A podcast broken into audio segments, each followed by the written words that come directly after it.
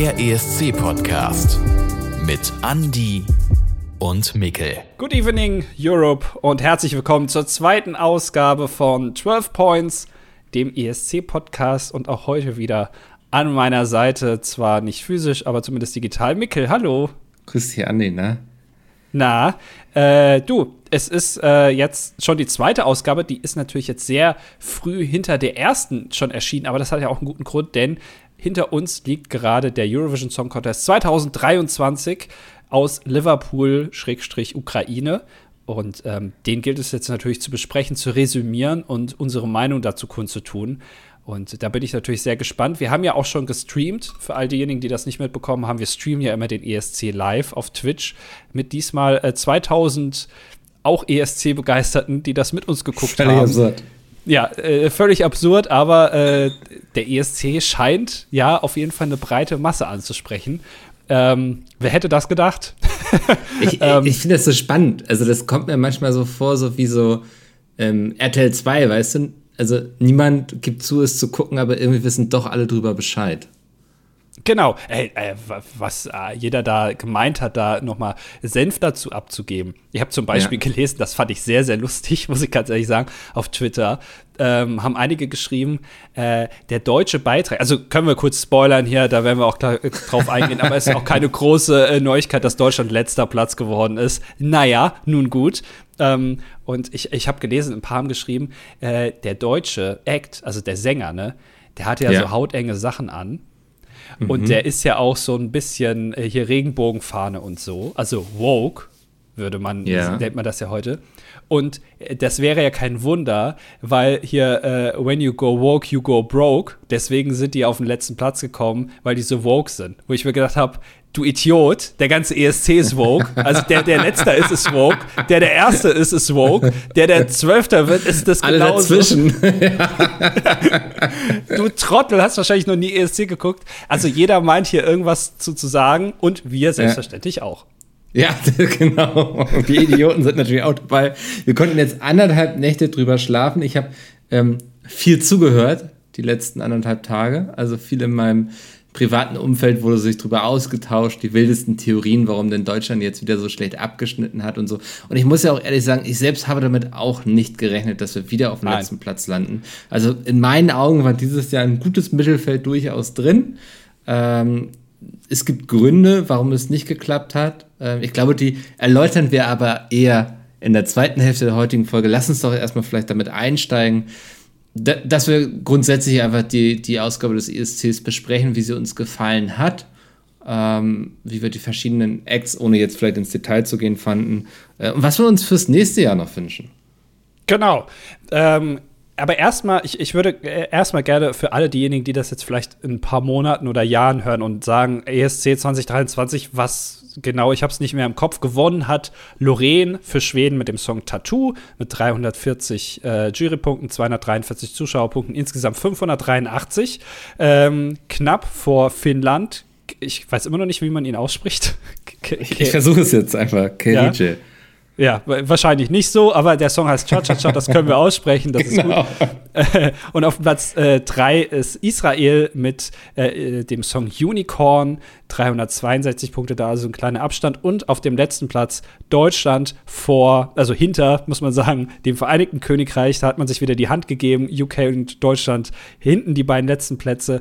Deutschland 18 Punkte, Blood and Glitter, Lord of the Lost und äh, für das Vereinigte Königreich, Königreich Mäh Müller, Muller, ich weiß, wie, wie, spricht man es aus?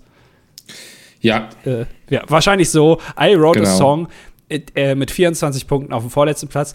Der einzige Song, oder äh, ich, naja, was heißt der einzige, aber der Song, der mir am meisten irgendwie im Ohr geblieben ist. Habe ich einen richtigen Ohrwurm von gehabt letzten Tag? Ich weiß auch nicht warum. ich weiß gar nicht mehr, also ich habe keine Ahnung mehr, wie dieser Song ging.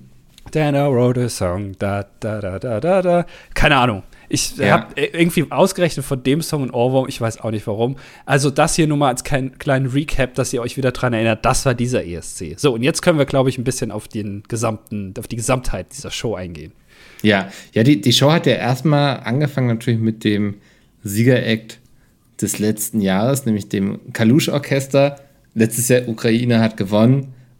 ESC musste aber in Liverpool stattfinden, wegen des Angriffskriegs von Russland gegen die Ukraine. Ähm, aber ich fand, es war ein unglaublich starker Einstieg. Also es war im Grunde, ähm, ich glaube, Kalush Orchestra spielte einerseits einen neuen Song, aber eben auch den Gewinnersong vom letzten Jahr, wenn ich es richtig mitgeschnitten habe, oder? Äh, genau. Ja, und das war ähm, unterstützt mit Einlagen von britischen KünstlerInnen. Also zum Beispiel Sam Ryder, der Gitarre gespielt hat. Dieser eine Musical-Gott, wie heißt er noch, ähm, der so bei ziemlich jedem Musical seine Finger mit im Spiel hat, war auch dabei. Äh, Lloyd Webber. Andrew, Andrew Lloyd Webber.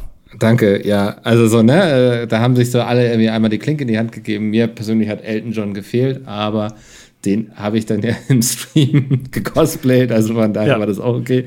Ähm, fand ich unglaublich starker Einstieg, auch eine coole Interpretation des Songs an sich.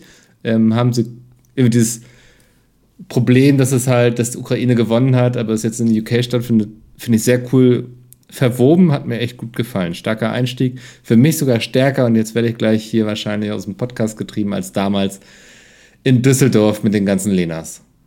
Ja, das ist für mich, aber ich weiß nicht genau warum, äh, ist das für mich die beste Performance. Ich höre mir auch heute immer noch gerne diese Rockabilly-Version von Satellite auf äh, Spotify an, ähm, ja. weil das einfach gut gemacht ist. Ich, keine Ahnung, habe ich irgendwie ein Fable für, aber kann man sich drüber streiten. Auf jeden Fall der, der Einstieg in den ESC gut, also hat mir gut gefallen, war dem Event auf jeden Fall würdig. Dann Moderation gemacht hat, und jetzt äh, werde ich wahrscheinlich auch wieder die Namen falsch aussprechen, Julisha Sanina oder so. Ja. Alicia ja. Dixon, äh, Hannah Wenningham und Graham Norton, der ja. ja für Großbritannien den ESC normalerweise kommentiert. Und was ich jetzt, das hast du mir beigebracht gestern, hat er diesmal auch gemacht. Er hat es quasi moderiert und kommentiert gleichzeitig, scheinbar. Ich habe ja, wir haben ja nicht den, den, äh, den britischen Ton gehört, sondern den deutschen. Wir haben natürlich mit Peter Urban äh, gehört. Ja, auf Peter Urban verabschiedet hier. genau, äh, nochmal gewürdigt. Ähm, aber der hat wohl gleichzeitig moderiert und kommentiert. Keine Ahnung, wie er das gemacht hat, aber äh, ja. Ja, das, wahrscheinlich hatten sie seine Moderationsbox direkt neben der Bühne oder so, seine Kommentatorenbox. Ja. und dann ist er immer schnell hingesprintet. Also, das ist meine Theorie. Weil, ja. also, während die Ex aufgetreten sind, ähm, brauchten sie ja auch keine Moderation. Ähm, ja, deswegen vermute ich mal so. Aber ich fand es eine sehr schöne Moderation, äh, war sehr humorvoll, konnte man sich gut geben. Hatte, ich glaube, keine Cringe-Momente. Ähm, also von daher, mir, mir hat Spaß gemacht. Äh, fand ich gut. Und ähm, dann können wir eigentlich ja auch zum Königsstück eines jeden ESC übergehen, nämlich die Acts. Ähm, und ich weiß nicht, wie es dir ging, aber ich war so, als alle Acts durch waren, überrascht, dass wir schon mit allen durch sind. Und das habe ich selten beim ESC. Also äh, dieser ESC hatte keine Länge irgendwie. Es waren Ex dazwischen, die wollte man jetzt nicht unbedingt sehen, die fand man nicht so gelungen. Aber irgendwie haben sie es dieses Jahr sehr gut hinbekommen, das alles in eine, eine gute Reihenfolge zu packen. Und es waren ein paar für mich richtig starke Songs dabei und dann einfach sehr viel Gutes und wenig Schlechtes. Ja, also ich, ich glaube, man muss ja dazu sagen, wir amüsieren uns ja auch gerne mal über die etwas schlechteren Songs oder auch über das, was nicht funktioniert, ja. Genau, ja, das macht ja. ja. auch Spaß. Ich weiß, da sehen, also manche sehen das ja anders, die sind da hier nur für die Musik oder nur für dieses Happening, aber wir sind ja auch manchmal so ein bisschen äh, ja, da ein bisschen böse und finden das dann auch mal ganz lustig, wenn da ein schlechter Song dabei ist oder zumindest ein vermeintlich uns nicht so gefallener Song. Diesmal muss ich aber auch ganz ehrlich sagen, bis auf ein Land war da für mich jetzt. äh, Kannst du das auch auf Spanisch sagen? Äh, uh, uno. Uno Landos, keine Ahnung, ich weiß nicht, was Land auf Spanisch heißt, aber ähm, Spanien fand ich, aber da können wir auch, also da scheiden sich ja auch ein bisschen die Geister. Äh, sieht man ja auch an den Jurypunkten und den Zuschauerpunkten. Die, von der Jury hat Spanien die letztendlich auf dem 17. Platz übrigens gelandet sind, äh, von 26 Teilnehmerländern, äh, hat Spanien 95 Punkte von der Jury bekommen und ganze fünf von den Zuschauern und damit äh, quasi auf dem letzten Platz in der Zuschauergunst.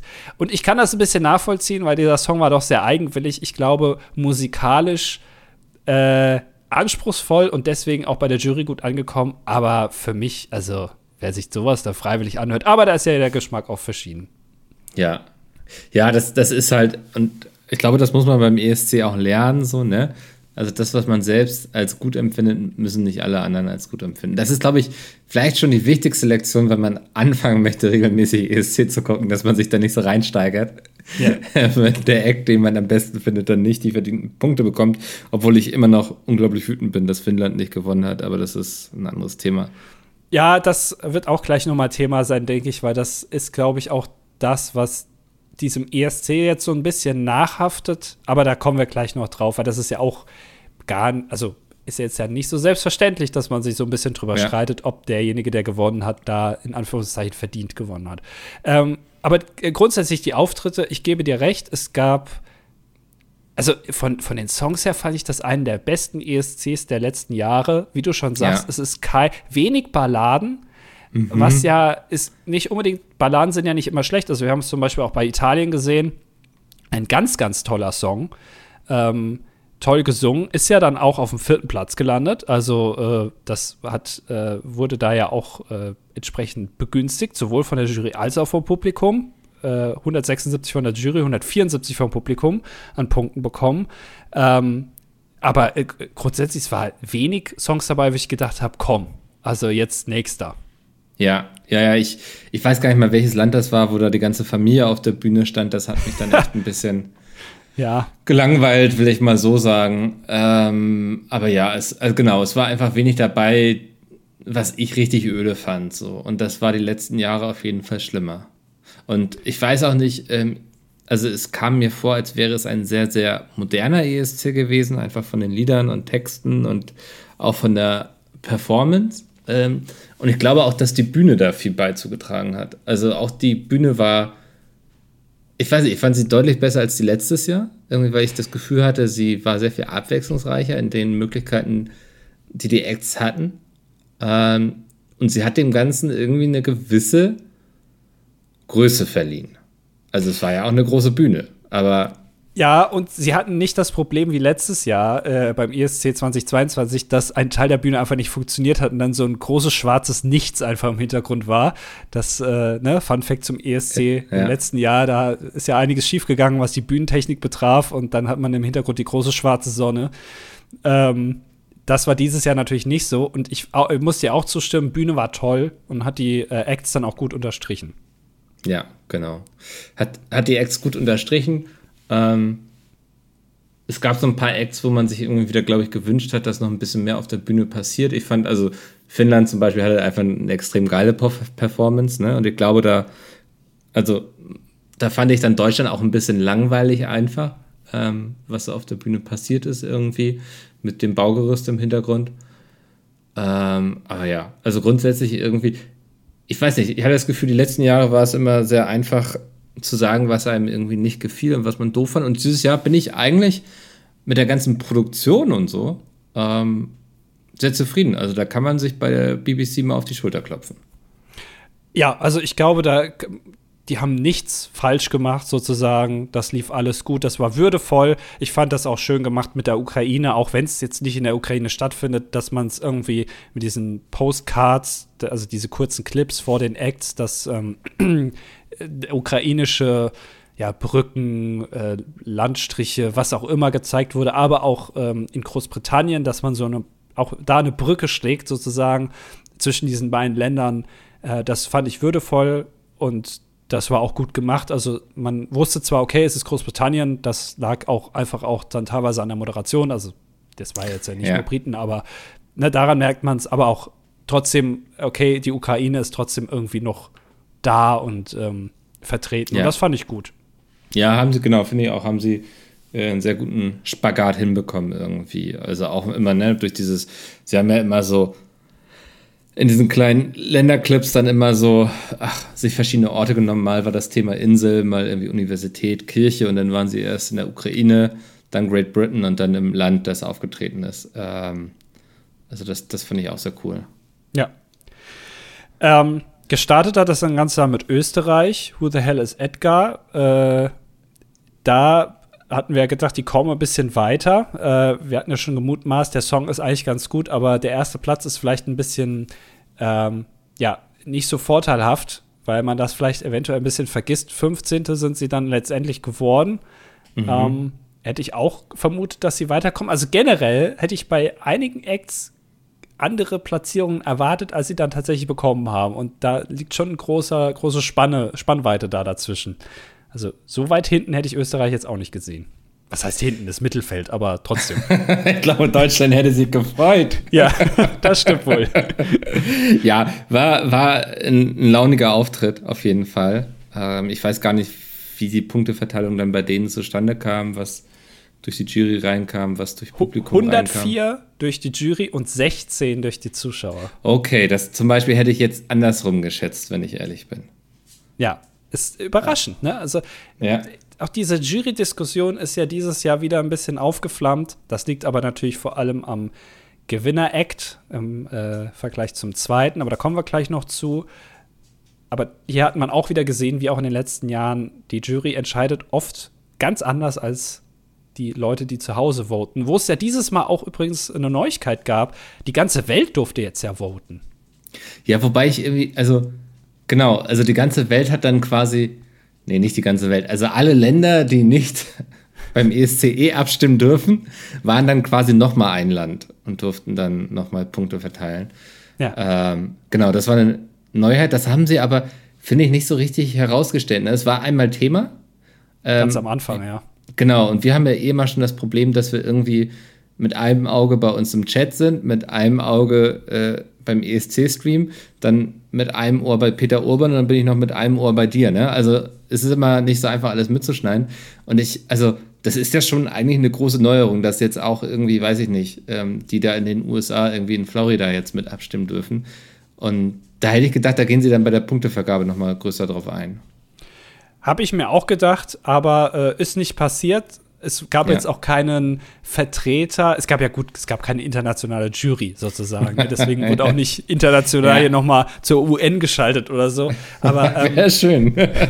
ich habe zumindest rausgefunden, welches Land in der restlichen Welt gewonnen hätte, sozusagen. Also hätte das restliche, hätte die restliche Welt nur abgestimmt, ähm, mhm. wäre Israel auf dem ersten Platz gelandet. Ja, spannend, ja. ja. Zum Beispiel so. Israel ist so ein Song, ähm, weil du eben so über Spanien abgeledert hast hier. Israel ist ein Song, den fand ich okay, so, ne? Aber, also der war mir auch ein bisschen von der ganzen, mh, hm, ja, wie er gemacht war und so, das war mir irgendwie zu konfus. Ich hatte das Gefühl, das waren eigentlich fünf Songs in einem.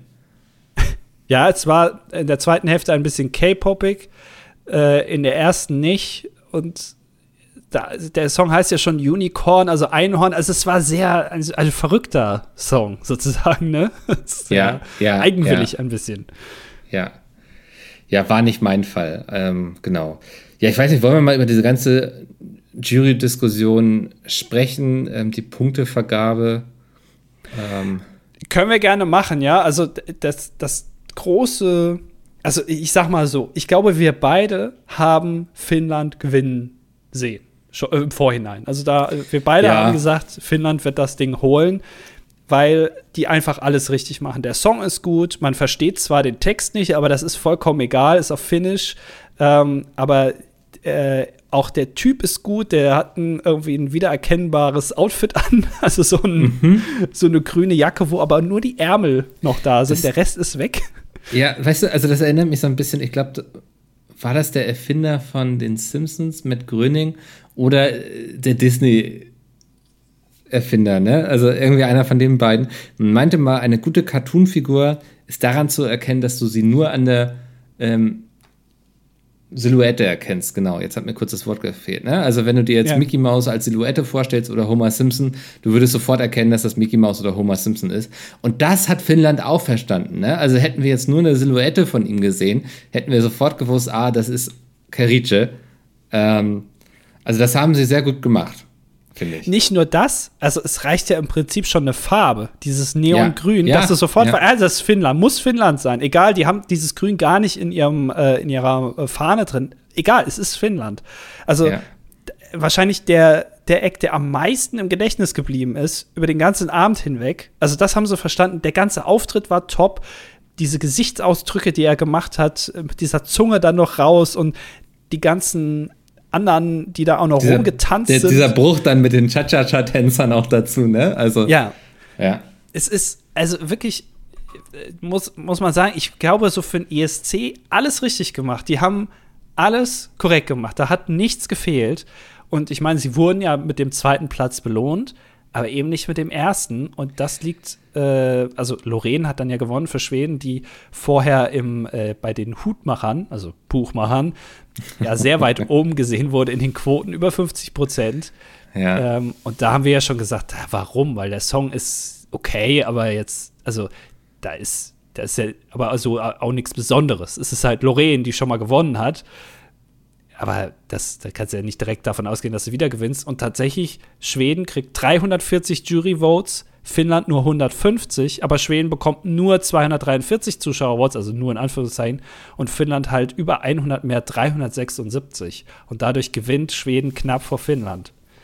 Ja, und ich finde, das zeigt so ein bisschen das Problem mit diesen Jury-Votes, ne? Also, weil ich glaube, diese Juries, die gehen halt auf die zeitgenössischen Lieder ab, die irgendwie einen geilen, äh, geilen Rhythmus haben, ähm, irgendwie einen coolen Text noch dazu. So, ich glaube, und da habe ich auch äh, auf Twitter ein bisschen was zu gelesen, ne, dass Schweden es sehr gut hinbekommt, mittlerweile diesen ESC-Code zu knacken. Ne? Also was finden die Juries geil irgendwie? Und das war halt auch mein Eindruck so bei der Punktevergabe, dass es da schon ähm, eine klare Bevorzugung an Art von Liedern geht. Und da hat es mich dann auch null gewundert, dass wir ähm, bei den Jury-Votes, ich weiß gar nicht, ich glaube, wir hatten zwei Punkte bekommen insgesamt, ne?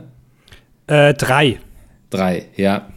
Ähm, also das, das ist dann halt auch nicht überraschend, weil wir auch keinen Jury-Song hingeschickt haben. Das ist nichts, wo sich nachher, wahrscheinlich- wo dann da jemand sitzt und denkt so, geil, das ist irgendwie ESC-würdig oder so. Das ist genauso wie Kroatien mit Latree, ich glaube, die auch irgendwie während der Jury-Votes irgendwie auf dem vorletzten Platz waren.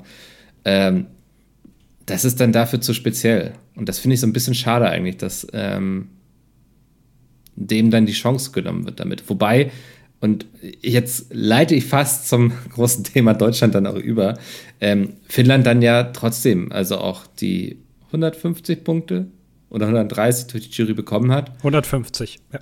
Ja.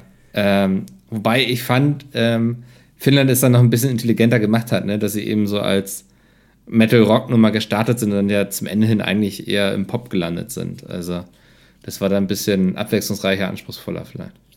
Ja, also generell, ich finde, ähm, die Jury, ich, ich weiß gar nicht genau, da bin ich, um ehrlich zu sein, jetzt dann noch nicht genug in dieser ESC-Lore drin, aber dieser Podcast wird uns da ja hinbringen, äh, gemeinsam. Man sagt ja, die Jury ist deswegen eingeführt worden, damit sich die damit sich manche Länder keine Punkte zuschieben. Einfach, weil es eh immer Aha. klar war, Land X votet immer für Land Y, deswegen brauchen wir eine Jury, die das dann quasi ein bisschen technischer bewerten, diese Songs, und gucken, ist das überhaupt ein guter Song oder nicht. So, das ist ja scheinbar die Begründung, warum es diese Jury gibt. Aber eine Jury ist ja dann auch nicht immer so der Heilsbringer, sondern erstmal ist es natürlich ein Einfallstor für Korruption. Das wollen wir jetzt niemandem unterstellen. Weiß ich nicht, ob es das gibt da äh, beim Ich habe gelesen, dass die Juries erst bekannt gegeben werden, wenn die Punkte vergeben sind. Ja, okay, ob das dann vorher auch Ja. geheim gehalten wird, ich weiß es nicht, aber das, da, das sehen wir jetzt mal nicht als Grund, weil dafür hat man natürlich keine Beweise und das wäre auch ein bisschen jetzt verschwörungstheoretisch. Mm, Aber sie löst natürlich nicht alle Probleme und ich finde es ein bisschen schade, dass beim ESC scheinbar die Jury halt eben so technisch rangeht und wirklich den Song dann auch wohl nach, nach musikalischer Wertigkeit irgendwie bewertet. Ist das ein gutes Lied? Weil darum geht es ja gar nicht. Du hast ja eben schon angesprochen, Kroatien beispielsweise. Ähm, wo sind sie denn hier in der Liste? Äh, genau, äh, auf dem 13. Startplatz sind ähm, 25. geworden. Nee, Quatsch, andersrum. Äh, Startplatz 25 sind aber 13. geworden, so rum. Also ähm, Ja. Mittelfeld ist ganz gut, haben einen absoluten ja, Meme-Song geschickt, sozusagen mit Ja. politischer Message, aber also immerhin, haben von der Jury dafür elf Punkte bekommen, also echt nicht viel, aber von den. Zuschauern halt 112. Ja. Und das ist halt eine, eine krasse Differenz. Genau, da geht dann die Schere sehr weit auseinander und ich glaube, das sorgt dann auch hinterher für den Frust, ne? Also, weil diese Jury-Votes sind halt so intransparent. Also man kriegt dann irgendwelche Punkte vorgesagt und sitzt dann da und muss dann quasi damit leben, ähm, weiß aber in dem Augenblick, wo das im Fernsehen verkündet wird, gar nicht, im, wer hat da abgestimmt und wieso. Und ich glaube, das ist dann für viele so frustig, dass sie das Gefühl haben, ähm, das ist ja hier ein demokratischer Wettbewerb irgendwie und dann wird ihnen das so aber aus der Hand genommen von irgendwelchen Leuten, die sie nie gesehen oder gehört haben, die meinen, besser zu wissen als man selbst, was denn gute Musik ist. Und das ist, glaube ich, so eine, ja. So ein, ja, das ist sowas, ich weiß auch nicht, wie man das lösen soll. Grundsätzlich finde ich Jurys auch gar nicht schlecht oder schlimm oder, also ich bin jetzt niemand, der sagt, die muss unbedingt abgeschafft werden, ähm, weil kann halt auch gut sein, ne? Also es hat halt auch Vorteile eben, ähm, dass es halt nicht nur Meme-Songs sind in Zukunft, wobei, äh, also ich glaube, die Gefahr besteht auch gar nicht unbedingt. Ähm, aber ja, also ich fand das dann halt so frustig zu sehen, ähm, weil Finnland halt einfach, hast du gemerkt, beim Publikum am besten ankam und Lorraine das dann durch die Juries gewonnen hat, aber gar nicht sozusagen der Publikumsliebling unbedingt war. Genau. Das, also, die, natürlich, ne, darf man jetzt nicht unterschlagen. 243 Punkte von ja. den Zuschauern. Ähm, das ist der zweite Platz sozusagen. Ne? Also, genau. Die, das ist schon auch eine, ein krasses Brett. Und das ist ja auch in Ordnung. Das kann man ja irgendwie verstehen. Zwar ist ja grundsätzlich kein schlechter Song in dem Sinne. Aber ähm, ich finde schon, es ist komisch, wenn du so ein europäisches Event machst mit 150 Millionen Leuten, die da einschalten und ich weiß nicht, wie viele Leute da, äh, 500 Millionen potenziellen Menschen, die das betrifft. Und du reduzierst es am Ende den Gewinn zu 50 Prozent auch noch auf, ich weiß nicht, die Jurys bestehen, glaube ich, immer aus sechs Leuten pro Land. Also am Ende irgendwie auf, auf 200 Menschen oder 300 Menschen, die das dann final entscheiden zumindest zur Hälfte. Also man könnte sich ja vielleicht entscheiden oder sagen, okay, die Jury zählt nur 30 Prozent statt 50. Ja. Weißt du, und die ja. Zuschauer haben viel mehr Gewicht, ähm, weil die Jury bewertet letztendlich ja auch nur den Song vor dem Event. Also es wird ja gar nicht der Auftritt an sich jetzt bewertet, wie er an diesem Abend ist. Die kriegen ja noch mal eine eigene Vorstellung, glaube ich, ne? Also am Tag vorher äh, genau. treten alle noch mal auf und dann wird ja auch schon die Performance mit reingenommen, aber wie das Publikum darauf dann reagiert und wie vielleicht auch Finnland hat ja auch dann ich traue mich den Namen nicht auszusprechen, Kerije, ähm, hm. die Masse richtig auch angesprochen, auch dass sie dann nochmal mitsingen sollen. Das kannst du natürlich bei so einem Juryauftritt gar nicht machen. Und das hat ja schon auch irgendwie ein bisschen einen Einfluss auf die Stimmung, oder? Also, ja. das muss ja. ja mit reinfließen. Es geht ja um diesen Auftritt und nicht um den Auftritt im Halbfinale oder im Juryvoting. Ja, ja, das, das denke ich dann auch. Und ich glaube auch so ein Song wie ähm, Lord of the Lost, die profitieren dann davon, wenn das Publikum dazu abgeht. Ich weiß nicht, ob es passiert so, ne? Oder auch ein ähm, Let Free mit ähm, ihrem Song. Ähm, wenn sie das so in so einer leeren Halle reinspielen, ich glaube, das wirkt dann noch mal komischer. Ist so meine ja. Theorie. Ähm, aber ja, finde ich, also fand ich dann irgendwie so ein bisschen unglücklich. Das kann jetzt, also ich denke, ich klinge jetzt auch so ein bisschen gefrustet, einfach weil Finnland mein Favorit war und ich mit Schweden nicht so viel anfangen konnte. Ähm, ja, also da, da wünsche ich mir so ein bisschen, dass zumindest dann mehr kommuniziert wird, wie das dann zustande kommt, weil dann sitzen da halt so ein paar vermeintliche Experten und das finde ich bei dem Thema ähm, Kunst dann eh immer so schwierig, wenn dann Leute ankommen und meinen, das objektiv zu bewerten und dann bin ich immer ein Freund davon, entweder du machst einen Jurypreis oder einen Publikumspreis, aber so eine Mischung daraus sehen wir halt jetzt, hat immer das Potenzial, irgendwie einfach nur Leute zu enttäuschen. Ja, also wir haben jetzt ja. da, glaube ich, auch keine bessere Lösung, aber ähm, gerade beim ESC finde ich eine Jury noch am ehesten unpassend, bin ich ganz ehrlich. Ähm, aber wie gesagt, die Jury hat natürlich auch ihre Daseinsberechtigung, das wollen wir gar nicht absprechen. Ähm, ja, und äh, dementsprechend Deutschland drei Punkte von der Jury bekommen, 15 vom äh, Publikum. Und du hast ja so eine kleine Theorie, warum Deutschland auf dem letzten Platz gelandet ist. Oder zumindest, warum ja. sie so wenig Punkte bekommen haben, sagen wir es mal so. Ja, ich habe dann, ich dann noch lange wach gelegen nach dem ESC, ähm, drüber nachgedacht, was da, da denn jetzt passiert ist, weil ich fühlte mich relativ confident mit meiner Einschätzung, dass Lord of the Lost ein gutes Mittelfeld schaffen kann. Ähm, was ich nicht bedacht habe, ist, dass die, glaube ich, bei den Zuschauern eine ähnliche Zielgruppe wie Finnland angesprochen haben. Ne? Also jetzt da kamen dann auch gleich Leute auf Twitter irgendwie, nee, das ist nicht das gleiche Genre. Ja, ich weiß, da gibt es dann tausend Subgenres. Aber ich glaube, wenn man den ESC guckt, dann ist da nur Platz für einen geilen metaligen Rocksong. So, ne? Also, ähm, und da war Finnland glasklar stärker dieses Jahr. Also, da, da war dann kein Platz daneben für noch einen weiteren Metal-Song, sondern wer gesagt hat, ich höre gerne Metal, ähm, musste sich dann zwischen Finnland, Deutschland und ich denke auch Australien entscheiden. Ähm, Australien ist noch ein bisschen besser davon gekommen als wir, weil ich glaube, die haben auch im Jury-Voting noch ein paar Punkte bekommen.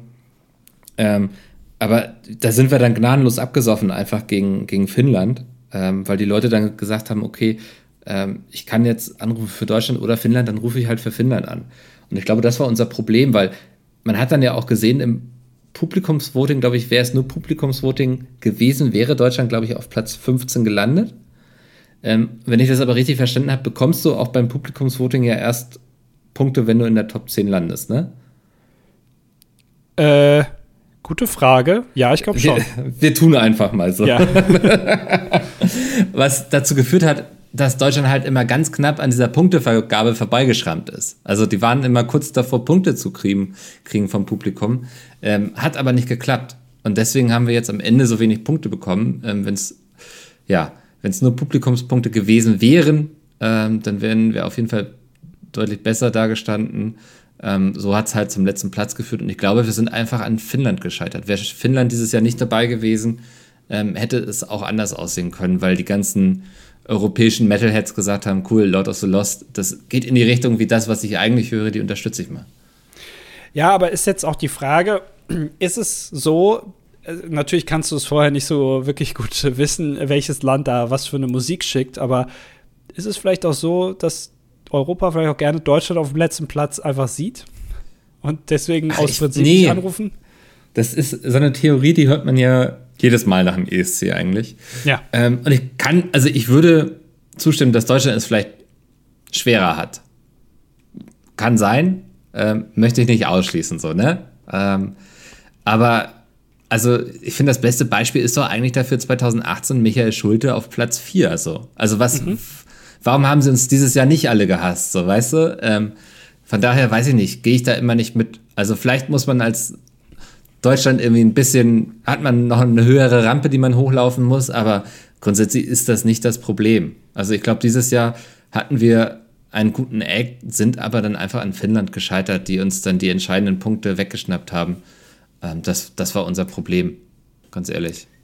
Gut, aber das erklärt natürlich trotzdem nicht, warum wir dann ausgerechnet auf dem letzten Platz gelandet sind und nicht zumindest, weiß ich nicht, 19. wurden oder so. Also, dass es wenigstens ein paar gab, die sagen, komm, dann rufe ich für Finnland an, aber auch für Deutschland oder ja, die fahren ja ganz gut, komm, dann nehmen wir die, weil, keine Ahnung, das Outfit hat mir gefallen. Also es ist keine, keine komplette, ja, kann ja sein. So. Manche Leute voten ja so, das ist ja auch in Ordnung. Äh, der ja. Auftritt gehört ja auch dazu oder der Look. Ähm, geht ja nicht nur um die Musik. Äh, das erklärt also noch nicht ganz, warum wir jetzt auf dem letzten Platz ausgerechnet gelandet sind, aber ähm, es erklärt zumindest, warum wir nicht sehr weit vorne gelandet sind, weil logischerweise man auch bei Finnland vielleicht ein bisschen mehr Motivation hat, auch anzurufen, weil man das einfach belohnen möchte. Ähm ja, und ich glaube, man wusste, also wer den ESC, wer sich ein bisschen mehr damit beschäftigt hatte, wusste dann vielleicht auch darum, dass es knapp werden könnte gegen Schweden so, ne? Ähm, also ich glaube, da war einfach auch mehr Hype um die Finnen dann. Und das, also wie gesagt, ich glaube, das hat uns nachher wirklich dann die Punkte gekostet, die wir gebraucht hätten. Ähm, zumal wir ja eh keinen Song hatten, der bei der Jury funktioniert hat. Also es ist, kann man glaube ich so festhalten, wir hatten dieses Jahr keinen Jury-Song. Ähm, das ist auch okay. Ich kann mir auch gut vorstellen, ich weiß nicht, wie es 2018 war, dass Michael Schulte deutlich besser bei der Jury abgeschnitten hat. Ähm, ja. Das wäre eigentlich ganz interessant mal zu wissen, ähm, wie da die Aufteilung war. Ich versuche das mal hier parallel ähm, zu recherchieren. Aber ja, beim, also wie gesagt, beim Publikum ähm, wir haben ja nicht so beschissen abgeschnitten, also wäre ja Mittelfeld geworden, aber dadurch, dass wir immer kurz vor dieser Punktevergabe waren und wahrscheinlich dann doch noch mehr Leute einfach für die Finnen angerufen haben, hat es da einfach keine Punkte für uns gegeben. Also nicht, dass jetzt hier falsch verstanden wird. Ähm, wir haben nicht viele Punkte vom, vom Publikum bekommen, weil die Schwelle einfach nicht überschritten wurde. Wäre diese Regelung nicht da, also es ist wie 5% Hürde sozusagen. Das, Ja. äh, das meinst du ja. Übrigens noch ein Fun Fact hier, ähm, habe ich auch gesehen. Spanien ist jetzt, ähm, wie gesagt, Moment, die wurden, jetzt müssen wir gerade hier nochmal gucken, nicht, dass wir da hier äh, das falsch machen. Spanien wurde 17. mit 95 Jurypunkten und 5 äh, Zuschauerpunkten. Ist jetzt das einzige Land, was schon mal auf jedem Platz vom ESC war. Also die waren schon mal erste, zweite, dritte und so weiter bis 26. Das hat bisher jetzt noch kein anderes Land geschafft. Äh, ich ähm, weiß jetzt, wie viele Punkte Michael Schulte von Jury und Publikum jeweils bekommen hat. Aha. Ähm, und es waren 204 Punkte von der Jury. Und das war richtig gut, wenn ich das mal, ich glaube, damit war er unter der Top 3 Jury, ja. Und äh, 136 Punkte vom Publikum. Also, der hat beide abgeholt, würde ich sagen. Auf jeden Fall, ja. Aber auch das war ja auch vom Song her jetzt nicht sowas wie jetzt zum Beispiel Maneskin gemacht hat oder wie jetzt äh, Finnland gemacht hat oder wie Kroatien das dieses Jahr gemacht hat mit diesem der leichten Meme-Song kann man es nennen, sondern es war ja einfach ein klassischer guter Song. Also es war einfach ein Ja, sehr emotional auch, ne? Und ich glaube, Ja. ein Thema ja, das, da hat er ja den Tod von seinem Vater verarbeitet. Ich glaube, das ist auch was, womit irgendwie viele eine Verknüpfung haben und so. Ähm, ja, guter Künstler auch einfach. Und das will ich jetzt Lord of the Lost damit nicht absprechen. Aber ich glaube halt, dass wir dieses Jahr halt einfach keine Chance gegen Finnland hatten. Ja. Äh, jetzt wird natürlich äh, schon wieder gesucht, woran hattet ihr legen? Und ähm, Gildo Horn ist ja ehemaliger deutscher Grand Prix-Teilnehmer und er hat gesagt, vielleicht nächstes Jahr sollte Deutschland einfach mal pausieren. Nee. Schon ganz aus ganz egoistischen Gründen, weil dieser Podcast hier dann deutlich langweiliger werden würde, wenn wir auch gar keinen Vorentscheid mehr haben und so. Ähm, nee, halte ich nichts von. Also, das ist dann ja immer gleich diese Diskussion, die sie irgendwie aufmachen. Ähm, nee, also da geht es dann ja auch, irgendwie hat er auch noch gesagt, das Geld sollte man lieber irgendwie in Kitas stecken. Und ähm, ja, wenn man mal guckt, was der ESC kostet, ich glaube, da ist jeder Tatort teurer. Also von daher, ähm, weiß ich nicht, ist das eine Diskussion, der ich mich nicht anschließen möchte. Und wir müssen ja auch nicht immer alles gewinnen, oder? Also in Deutschland. Ist ja auch mal okay, irgendwo einfach teilzunehmen. Ja, außerdem, also die, diese ewige Diskussion hier, äh, wir sollten XY nicht mehr machen und das Geld lieber dahin stecken.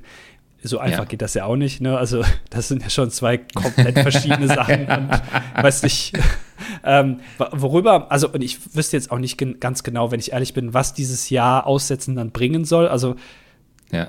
setzt man sich dann ein Jahr lang oder zwei Jahre in dem Fall an einen großen Tisch und berät sich, was man dann macht? Oder was ist dann der Masterplan Hofft, für dieses hofft Jahr? man darauf, dass, dass der ESC sich meldet und sagt, ach, jetzt kommt, kommt bitte zurück, irgendwie, wir vermissen euch hier. Ja. Oder? Also das wird ja auch nicht passieren. Also ich glaube, das bringt gar nichts ähm, und man kann darüber sich unterhalten, ob man vielleicht bei diesem ganzen Prozess vorher diesen Song oder diese Acts überhaupt, es geht ja manchmal gar nicht vielleicht um den Song an sich, sondern erstmal grundsätzlich, wer kommt überhaupt, wer fährt denn überhaupt äh, zum ESC und dann mit welchem Song, dass man sich das irgendwie, dieses ganze Verfahren vielleicht mal ein bisschen anders gestaltet, aber auch das ist natürlich leichter gesagt als getan und ich finde, der NDR hat in diesem Jahr schon was geändert. Es war viel diverser, der Vorentscheid der Deutsche. Ähm, Ja. Und ich finde auch, dass da der Song gewonnen hat, der da auch am besten von war, also der am besten auf jeden Fall zum ESC gepasst hat, der uns ein bisschen hat ähm, unterscheiden können von den anderen Ländern, aber es hat halt dann trotzdem nicht funktioniert. Aber da muss man jetzt nicht ein Jahr aussetzen, um da irgendwie, wa- wa- was soll dabei rumkommen? Das, das weiß ich nicht. Ein paar Kita-Plätze für ein Jahr. Ja, auf jeden Ja. Fall, ja. ja, ja. Ja, ach, Thomas Gottschalk war da auch gleich irgendwie und da kommen sie dann alle an. Und ich weiß nicht, also ich finde, dieses Jahr kann man, also ich fand auch, der NDR hat da eigentlich alles richtig gemacht, ein sehr diverser Vorentscheid. Ähm, ich weiß nicht, vielleicht, ähm, ich, ja, keine Ahnung. Ich wage mir da eigentlich gar kein Urteil oder gar keinen Rat irgendwie, weil ich auch glaube, dafür habe ich zu wenig Ahnung. Und ähm, wie gesagt, ich war vorher ja auch von Lord of the Lost sehr angetan und habe dem gute Chancen zugerechnet. Wäre jetzt falsch zu sagen, ja, das ist schief gelaufen, das muss man ändern. Äh, ich wünsche mir eigentlich nur, dass es weiterhin einen Vorentscheid gibt. Ja, auf jeden Fall. Also das wäre ja auch dann geht uns erstmal ein Stream weg, wenn äh, es keinen Vorentscheid gibt. Das wäre ja Genau. schon schade. Und außerdem, Ja. das ist ja wie so ein Mini-ESC schon mal vorher. Das finde ich auch immer Ja. ganz gut. Das gefällt mir. Ja. Ähm, ja, es gibt ja jetzt noch ganz viele andere Acts, die wir jetzt noch besprechen könnten. In Belgien zum Beispiel Gustav auf dem siebten Platz gelandet. Toller Song. Ja, Ähm, toller Song. Aber äh, dann müssten wir jetzt über ganz viele andere reden. Ukraine hat mich auch positiv überrascht, äh, nachdem wir sie bei Eurovision Concert gehört haben. Ihr habt es äh, in der letzten Folge gehört, da war ich ja nicht so angetan. Jetzt live gesehen, ganz anders, viel, viel besser. Weiß nicht, ob es da irgendwie ein Problem gab in Amsterdam, als wir das gehört haben, bei denen im In-Ear oder so, keine Ahnung, aber das hat sehr, sehr auch eine besser- geile Performance. Also, Ja. ähm, das hat auch viel geholfen bei dem Song, glaube ich. Ja. Also da waren einige dabei, Ja, die auch noch erwähnenswert wären, auch Norwegen, ne, Queen of Kings, ähm, ja. auch beim, bei der Jury, ja, 52 Punkte, naja, aber bei den Zuschauern hat 216 abgeräumt. Also die waren auch noch da in der Gunst, oder sie war in der Gunst dann relativ hoch. Ähm, Mhm. Da gab es noch einige Songs, aber das als alles nochmal einzeln durchzugehen. Ich glaube, Nee. die wichtigsten haben wir angesprochen und ähm, die große Thematik jetzt, Deutschland haben wir besprochen. Also ich glaube, man kann abschließend sagen, es war eigentlich alles in allem ein sehr, sehr guter ESC von allen Beteiligten. Ja, genau. Ich glaube, das ist ein gutes Fazit. Das war ein richtig guter ESC, ein gutes Jahr, ein guter Jahrgang, ähm, den man vielleicht auch noch mal ein paar Jahren noch mal aufmachen möchte und noch mal dran schnuppert und sagt, hm, der war ein guter. Ähm, ich will noch die, die lustigste Verschwörungstheorie teilen, die ich rund um den ESC gehört habe, nämlich dass ähm, nächstes Jahr ist es 50 Jahre her, dass ABBA beim ESC gewonnen hat. Aha. Und dass man deswegen unbedingt den ESC nächstes Jahr wieder in Schweden haben wollte, damit das alles zusammenkommt und man da das äh, große Jubiläum feiern kann und den ESC wieder bei sich hat. Ähm, fand ich interessant. Also, Logisch, Ich- ja. Also, ja. ja. das ist ja gar nicht um die Ecke gedacht und macht auch Sinn. Ja. ja. Ja, und jetzt ist ja eigentlich nur noch, bevor wir jetzt hier die abmoderieren, die große Frage, weil äh, wir sind nicht die Einzigen, die hier gerade was abmoderieren. Peter Urban hat auch den ESC abmoderiert. Ähm, hat sich mit ein paar Worten nochmal zum Schluss ans Publikum gewidmet. Ich bin ehrlich, ich war so übermüdet an der Stelle, ich kann gar nicht mehr wiedergeben, was er erzählt hat. Aber man fragt sich jetzt natürlich schon, natürlich schon wer wird ihn beerben? ja. Also generell, ich, wir haben schon ein paar Witze über Peter Urban gemacht, der bietet sich aber auch, muss man mal ganz ehrlich sein, an, weil äh, Peter Urban hört man eben beim ESC, ich musste vorhin noch mal dran denken, der hat ja auch mal den deutschen Webvideopreis kommentiert. Stimmt, also, ja. Wer da ja in dieser Bubble drin ist, der weiß jetzt, der erinnert sich jetzt auch noch und sagt, ach stimmt, der, der war, das hat er ja auch mal gemacht. Ähm, und Peter Urban ist natürlich, also das hat er jetzt über 20 Jahre gemacht und ähm, mit seiner eigenen Art, das kann man gut finden, das kann man aber auch äh, honorieren. Wir machen uns da mal so ein bisschen drüber lustig, äh, was heißt drüber lustig, aber der bietet natürlich auch ein bisschen Angriffsfläche oder ein bisschen, dass man da auch mal drüber lachen kann. Ähm, und ja, aber ich glaube, also man, man darf jetzt, man sollte ihn, man sollte frischen Wind da reinbringen, sagen wir es mal so. Ja, also ich, also ich sag mal so, mir wird er fehlen. Für mich war er auch immer ein Teil vom Gesamtprogramm, weil auch wenn ich nicht immer alles irgendwie. Also ich sag mal so, ich hätte mich an anderen Stellen anders ausgedrückt als er, aber ich fand, fand auch das immer sehr unterhaltsam, irgendwie so nach dem Motto, mal gucken, was er jetzt raushaut. Ja. Ähm, also da, auch das war irgendwie immer interessant. Deswegen, also mir würde auf jeden Fall fehlen. Ich bin gespannt, wen sie da jetzt hinsetzen. Ich hoffe, dass es nicht Barbara Schöneberger ist. Die finde ich irgendwie beim ganzen Thema ESC eh völlig falsch aufgehoben. Ähm, aber mal gucken. Ich habe auch keine Idee, ehrlich gesagt, wen ich da hinsetzen würde. Ich bin ja immer noch großer Fan und ich glaube, er hat es auch selber schon gesagt, dass er das grundsätzlich machen würde von Riccardo Simonetti. Ich, ich, mir Ja. fällt, das ist Ja. der einzige, wo ich wirklich sagen kann, perfekte Besetzung. Ich würde aber auch sagen, bitte nicht alleine, weil ich finde, sowas lebt ein bisschen auch vom Zuspiel. Also setzt da vielleicht noch eine Frau neben dran oder was weiß ich, irgend, keine Ahnung, wa- was dann diese Person qualifiziert dafür. Aber ich finde, Riccardo Simonetti ist, der ist lustig, aber ich glaube, der kann das auch würdevoll besprechen und äh, mir fällt niemand Besseres ein. Und da er, glaube ich, selber schon gesagt hat, dass er da jetzt gar nicht so abgeneigt wäre, dann nehmt den doch einfach. Oder lass ihn den Vorentscheid moderieren. Wäre für mich auffallen.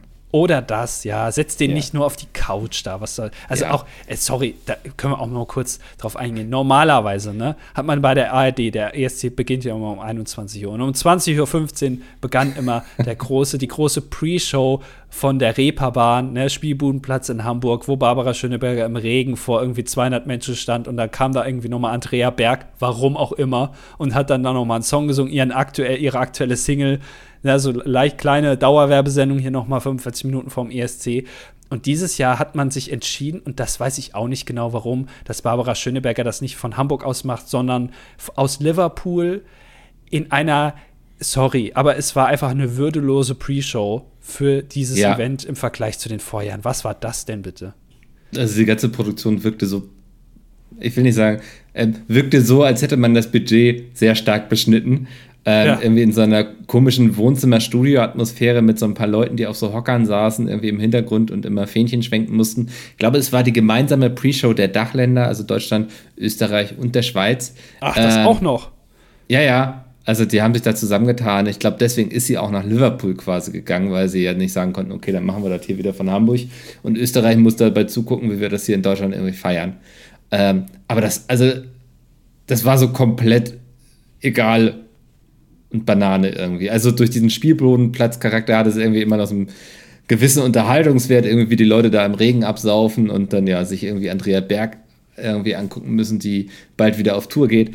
Ähm, aber also, also meinetwegen, dann zeigt doch lieber irgendwie, keine Ahnung, eine Reportage, eine Doku über den deutschen Act auf der, auf dem Weg zum ESC, was man bis dahin erlebt hat oder so. Dann kann man noch ein bisschen kurz vorher mit dem deutschen Act bonden. Das fände ich viel cooler. Ja, auch das, also wirklich, äh, normalerweise, wie gesagt, da waren dann immer irgendwie 200 Leute im Publikum und man hat da ein paar Acts eingeladen. Und diesmal waren das, also ungelogen, irgendwie 15 Leute im Publikum, die da einfach saßen. Äh, und, und da hat man solche Leute eingeladen. Ich meine, Max Mutzke kann ich nachvollziehen, dass man den einlädt, weil immerhin äh, deutscher Act und auch guter Sänger und so und auch gut abgeliefert. Aber da war auch Sylvie Mais. Ich meine, wir haben das jetzt nicht so verfolgt, weil wir da im Stream waren und vielleicht wird es begründet, warum Sylvie Mais jetzt ausgerechnet da ist, aber es gibt doch so viele Leute, die viel mehr zum ESC sagen können oder zumindest, wo die Connection im Kopf viel mehr da ist.